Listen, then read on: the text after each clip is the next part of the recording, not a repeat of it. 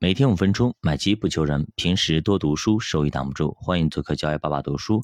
那么今天咱们继续聊聊一下债券的周期啊。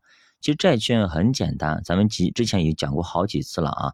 咱们这今天呢再给大家拎一拎啊，就是只要利率下行，你记住啊，只要是利率下行的，就对债券是有利的。因为咱说过，债券跟利率是相反的。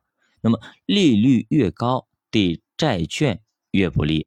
那么作者说，我们投资债券的时候要制造出一个大的势能啊，也就是说从上到下的势能，这个空间越大，那么长期回报就会越高啊。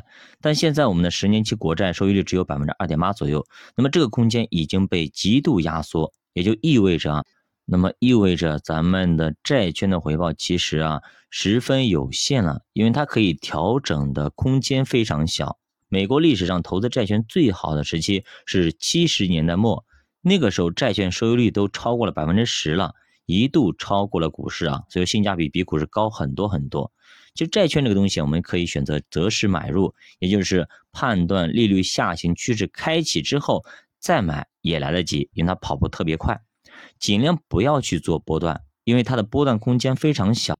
那么作者说做波段很不划算。那么这个东西，我觉得仁者见仁，智者见智吧啊。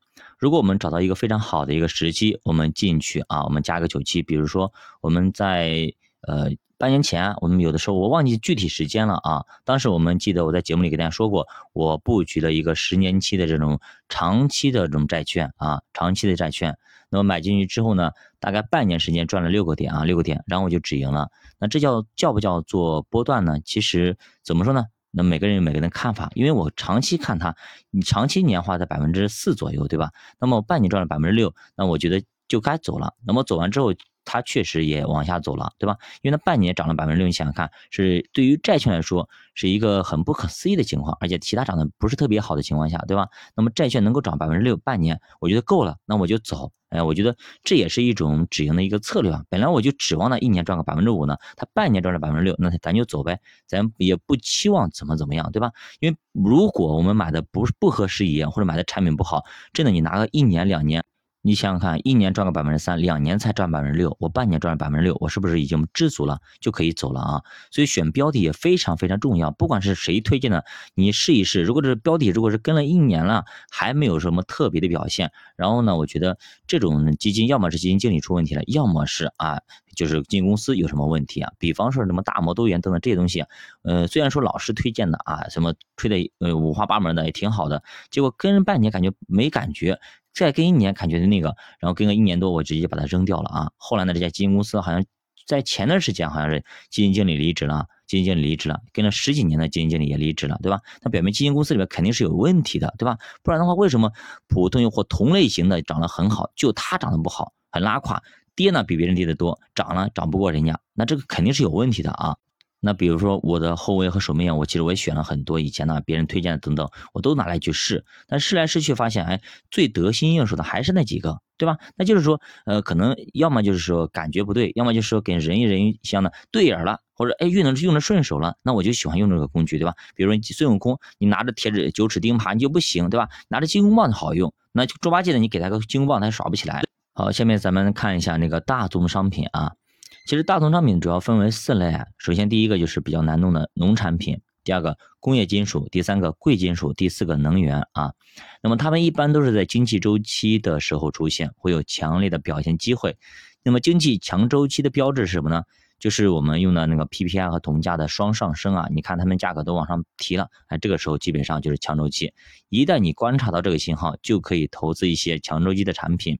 那么作者说，他最喜欢用有色金属和工程机械来做这方面的布局，因为简单纯粹，很少受到政策的干扰。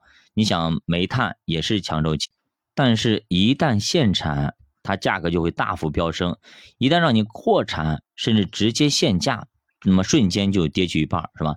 所以煤炭不确定因素特别特别多啊。